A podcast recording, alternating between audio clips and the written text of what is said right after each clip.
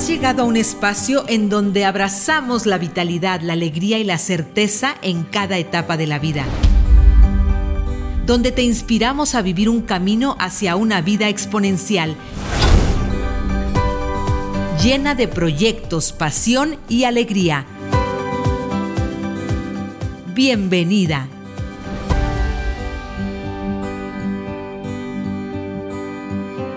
Hoy exploraremos los viajes fundamentales en la vida de las mujeres, aquellos que trascienden las fronteras físicas y nos llevan a recorrer caminos internos y externos que moldean nuestro crecimiento y también nuestro empoderamiento. Los viajes de una mujer no se limitan a destinos geográficos.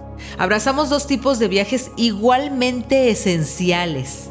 En primer lugar, nos sumergimos en el mundo interno, un viaje íntimo hacia el autoconocimiento y el desarrollo personal.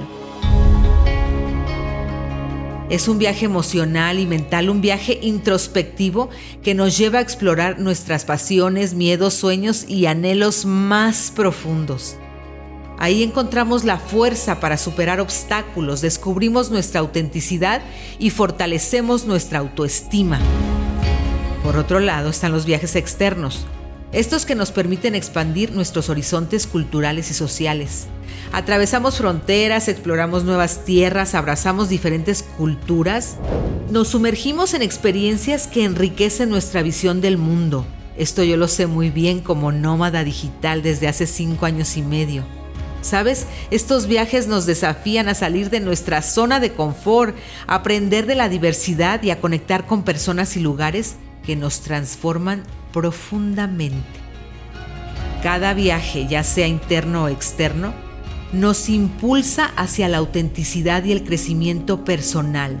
Son oportunidades para aprender, descubrir fortalezas, desarrollamos empatía y ganamos nueva perspectiva. Nos empoderan, nos hacen más resilientes y nos permiten abrazar la vida con mayor plenitud. Porque al final del día, cada viaje cada experiencia nos transforma y nos acerca un paso más a la mujer fuerte, sabia y plena que llevamos dentro. Hola, soy Aurora Medina, tu cómplice en tu tercer acto. Bienvenida. La voz de la experiencia.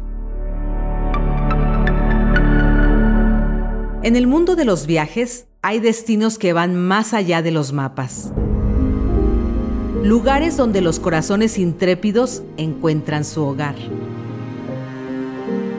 En este episodio de nuestro podcast El tercer acto, nos sumergimos en el relato de María Sanz Lanusa, una mujer española que tras navegar por los mares del mundo corporativo, decidió emprender un viaje hacia lo desconocido. Una verdadera exploradora de nuevas posibilidades. María eligió trazar su propio sendero al dejar su trabajo para embarcarse en un viaje personal y profesional, organizar experiencias únicas para grupos reducidos. Su historia nos habla de valentía, de mujeres que desafían el convencionalismo y de cómo el coraje puede transformar vidas.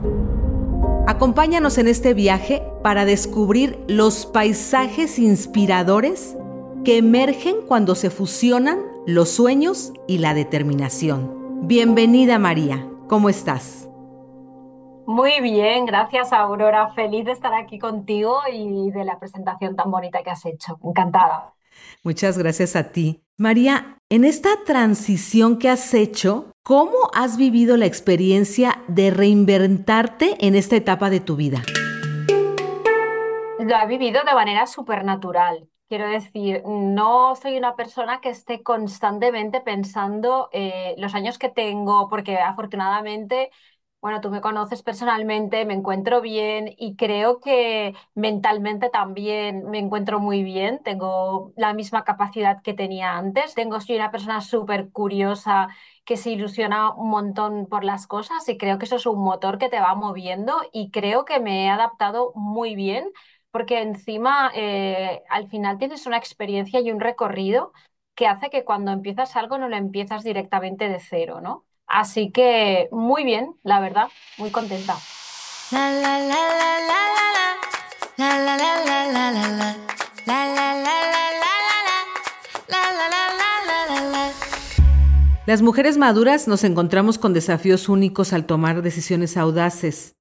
Para ti, ¿cuál ha sido uno de tus mayores obstáculos y cómo lo has ido superando? Bueno, yo creo que mi mayor obstáculo es el de mucha gente cuando emprende, que es el miedo, ¿no? O sea, el pasar de de tener una nómina fija cada mes a tener que estar cada mes luchando, ¿no? Para tener unos ingresos y el miedo un poco también al fracaso, a, saber si el, proyecto era viable, si la gente iba a querer. Yo creo que ese miedo, esa, no sé, esa inseguridad que tienes cuando comienzas algo ha sido el, el mayor obstáculo con el que me he encontrado, que al final está en ti misma, ¿no? O sea, por esto creo que, que todo esto va mucho también de, mindset, ¿no? Y de poder controlar esos miedos que por un lado nos eviten cometer locuras, pero por otro lado no nos frenen para hacer lo que de verdad queremos hacer.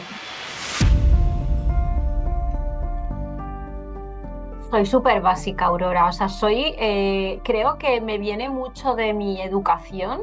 O sea, soy una persona como, no sé, muy positiva. Cuando el miedo me viene, eh, intento, lo aparto me pienso en qué me ilusiona, en qué me hace feliz y no dejo que ese miedo se vaya apoderando de mí y me limite a hacer las cosas que quiero.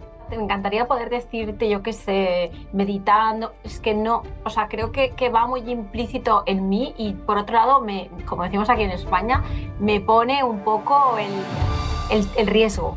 ¿Sabes? O sea, no, no soy una loca, pero el, el, que no esté todo claro, el que haya vías por explorar, el, eso me gusta. Y yo tengo que decirles a nuestras oyentes que yo hice un viaje con María.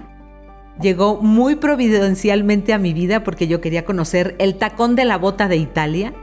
Y ella estaba justo en un tiempo que yo tenía libre cuando estuve en Italia estudiando el italiano este año.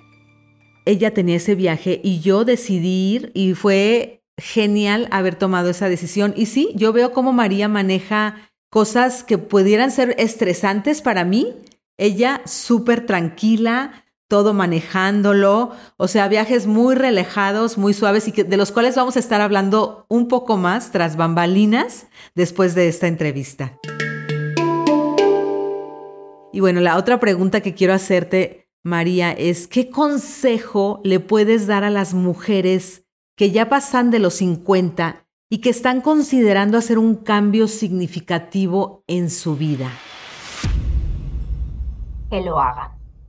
Que lo hagan, que les queda mucha vida, que, que, estamos, eh, yo creo que es un tema educacional también el que pensar que a los 50 es como que ya está, no, no, ya está, no, es que queda mucha vida, si todo va bien les pueden quedar 30 años de vida por delante o más, son muchísimos años, más de la mitad de lo que han vivido.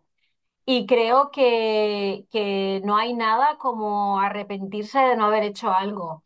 Entonces creo que aunque nos queda tiempo, es verdad que siempre ya tenemos el reloj cada vez más en contra, ¿no? Entonces no tenemos tanto tiempo para pensar si hacemos o no. Yo creo que si de verdad te nace, si de verdad lo quieres hacer, si tienes una oportunidad, que lo hagan. Es que si no sale, es que no pasa nada. Tenemos que quitarnos ese peso de encima de que si fracaso, si no, no pasará nada. Tendrás una experiencia eh, más en la vida y no pasa nada. O sea, creo que lo intenten, de verdad, que creo que no hay nada peor que quedarse con las ganas de algo. Y yo creo que lo que la sociedad nos ha dicho que es un fracaso son solamente intentos que nos están preparando, María. ¿Cómo ves esto? Totalmente. Yo creo que le tememos al fracaso y al final el fracaso es el que de verdad nos enseña, ¿no? Porque cuando algo no te sale como quieres es cuando aprendes. Entonces creo que al final a nadie nos gusta fracasar.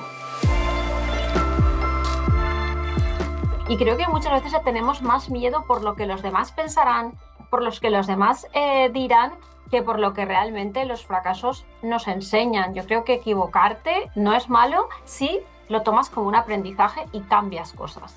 Estos días estaba leyendo una frase de Einstein que me encanta, que, que, es locura es hacer siempre lo mismo y esperar resultados diferentes. O sea, si siempre haces lo mismo, siempre va a pasar lo mismo. Entonces hay que cambiar y hay que evolucionar y arriesgar a que, arriesgarte a que a lo mejor a la primera no te salga como querías. No pasa nada.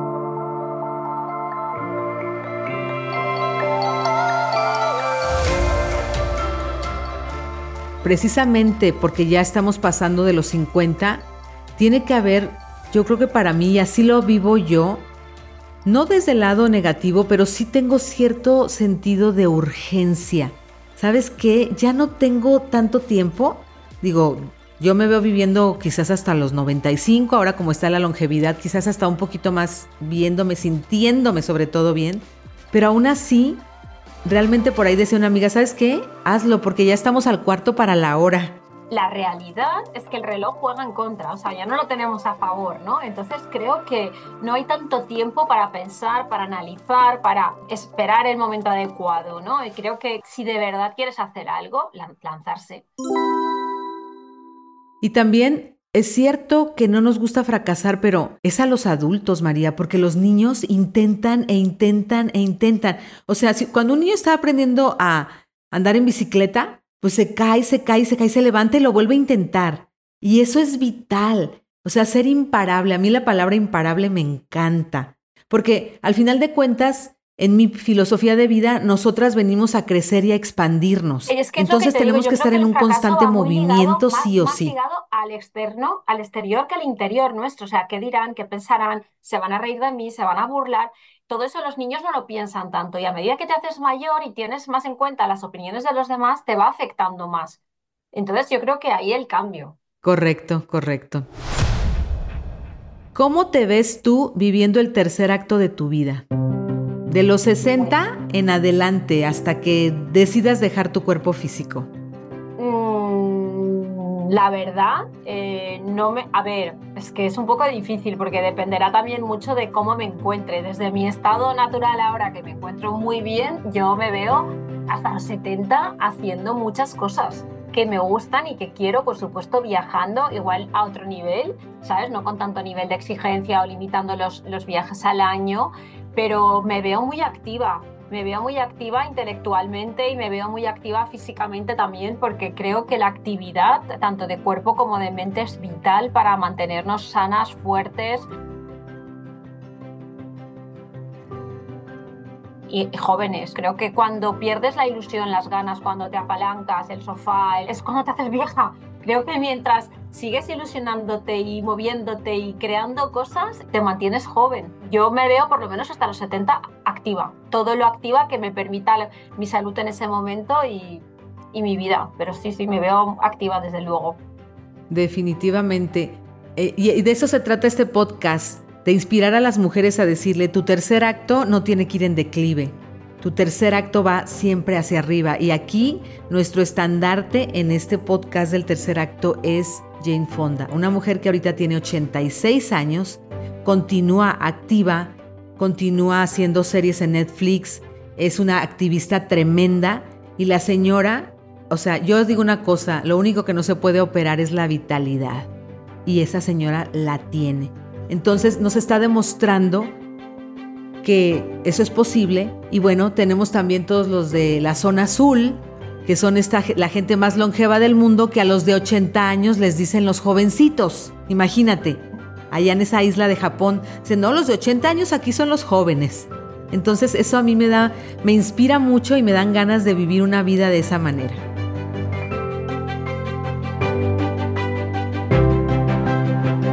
Por último, María, y antes de irnos a nuestro bambalinas, como yo soy coach de dinero, yo a todas mis invitadas les hago una pregunta obligada y es, ¿me puedes compartir tu primera memoria asociada con el dinero? Sí. Ok. Mi primera memoria asociada con el dinero fue que eh, cuando me enteré que los Reyes Magos eran los padres, yo era la hermana mayor y mi madre pues tendría ocho años o nueve años por ahí y mi madre eh, trabajaba, entonces me dijo, bueno, ahora que ya lo sabes, nos ayudas a, hacer de paje real, o sea, que era ir a comprar los regalos para mis hermanos. Ya ves, ¿eh? con nueve años o así, yo vivía en una ciudad no muy grande, entonces mi madre me encargó unas cosas y me dio un billete de 5.000 pesetas, que, ahora son 30 euros y a mí se me perdió el billete. Y yo llegué a mi casa llorando con una tristeza enorme, no me atreví a decirle a mi madre que había perdido el dinero de los regalos de mis hermanos de Reyes. Y mi madre, claro, se enfadó muchísimo conmigo y, y yo estaba llorando. Era la hora de comer, tocaron el timbre de mi casa y vino mi abuelo se había enterado mi abuelo y entonces eh, me puso el billete de 5.000 pesetas detrás de la oreja y me dijo, mira lo que me he encontrado detrás de la oreja.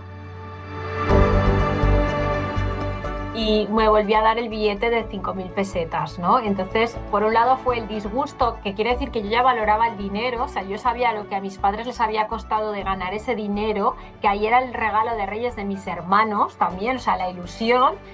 Y por otro lado, la, generosidad de mi abuelo de venir, ¿sabes? Que siempre como que nos salvaba de todo y sacar ese dinero como mágicamente de detrás de la oreja para que se nos fuera el disgusto. Fantástico. O sea, aquí yo, en mi trabajo de coach de dinero, esa primera memoria es vital, vital, porque desde ahí se desencadena cómo va a ser nuestra relación con el dinero. Entonces aquí tu abuelo vino a hacer ese papel sanador, que estoy casi segura que tú tienes una muy buena relación con el dinero por esa magia que se dio después de una vicisitud. Yo creo que acaba, o sea, apareciendo no por obra del Espíritu Santo, pero pienso que, no sé, tengo la creencia de que no me va a faltar. La la la la la la la la la la la la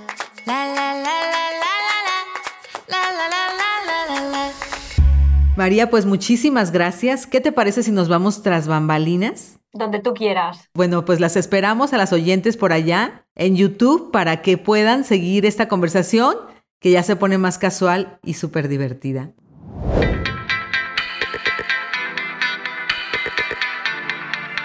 Aprecio tu tiempo. Gracias por estar presente en el tercer acto. No olvides que la vitalidad y la alegría no tienen límite de edad. Sigue nutriendo tus proyectos con amor y determinación. Te invito a que nos unamos en las redes sociales. Estoy como Aurora Medina Psicóloga, tanto en Facebook como en Instagram. Y recuerda, te espero tras bambalinas con la voz de la experiencia en YouTube y también en nuestro próximo episodio.